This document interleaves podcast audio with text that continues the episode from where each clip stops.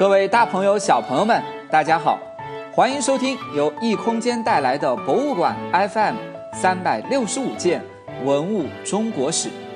我是鹏鹏哥哥，让我们用一年的光阴听历史的声音。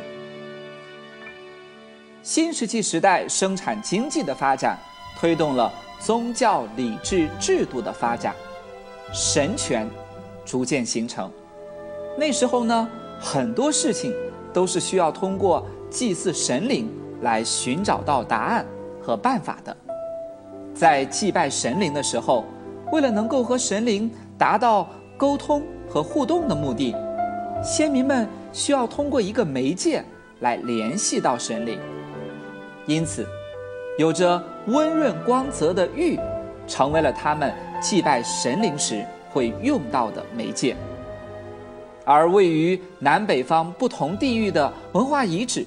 因为自然环境、生产力水平等等方面的差异，也会出现不同形态的祭祀玉器。在认识了北方红山文化的玉器后，我们今天就来说一说。良渚文化时期的玉器吧，为小朋友们介绍的是玉琮。其实，在包括良渚在内的很多南方新石器时代的遗址当中，都曾经出土过大小不一、形制各异的玉琮，而其中有一件因为硕大的形体、精美的制作而被人们称呼为“玉琮王”。我们首先来一起认识一下它吧。它是一九八六年在浙江省余杭县出土的，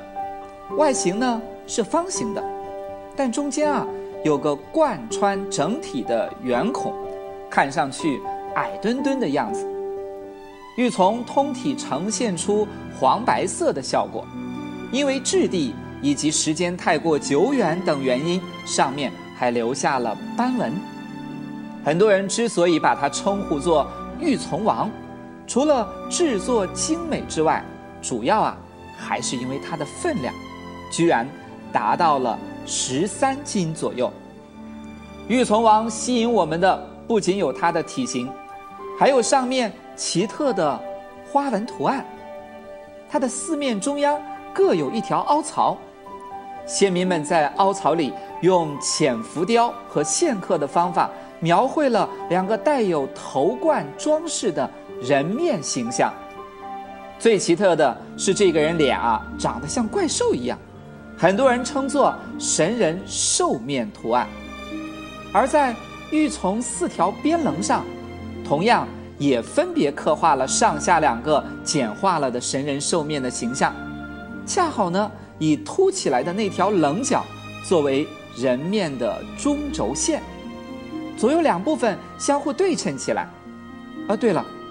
在它的两边还各刻画了一只变形了的鸟儿的形象，整个画面雕刻的非常细致，而且啊，花纹的样子也很奇特，有着很特别的装饰效果。我们还是要着重介绍下神秘的神人兽面图案，因为它不仅出现在这件玉琮上。同样也出现在了良渚文化遗址的很多其他玉器上。整个人神人的脸庞是倒梯形，看上去呲牙咧嘴，眼睛呢也比较明显的凸起，头上呢还戴着由羽毛做成装饰的冠，两条胳膊抬了起来，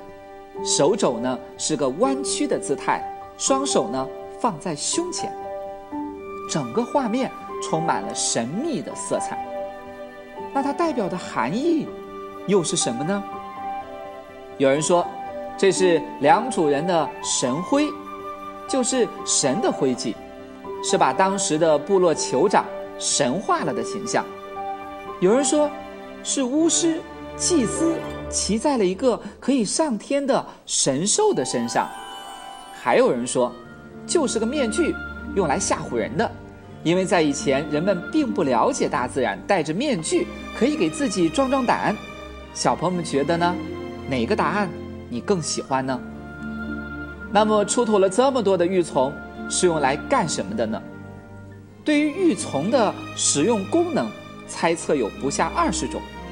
在后世古书《周礼》上就有“黄琮礼地”这样一条对玉琮使用功能的记载，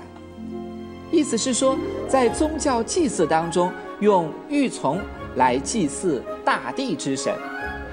大部分人认为玉琮啊是原始宗教沟通天地的法器，也有人认为是祭祀日月的法器，特别是玉琮上神秘的图案。反映了当时巫术活动的盛行，又由于出现在墓葬当中，也有人认为这些玉琮可以起到保护死者、镇压凶邪的这样的作用。从良渚文化的考古考察来看，发达的礼遇制度以及祭坛城楼的建筑，都说明良渚文化高度繁荣。同时，考古工作者们还在良渚遗址当中发现了很多墓葬，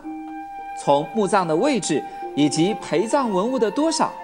人们能比较容易地推测出墓葬主人生前的社会地位。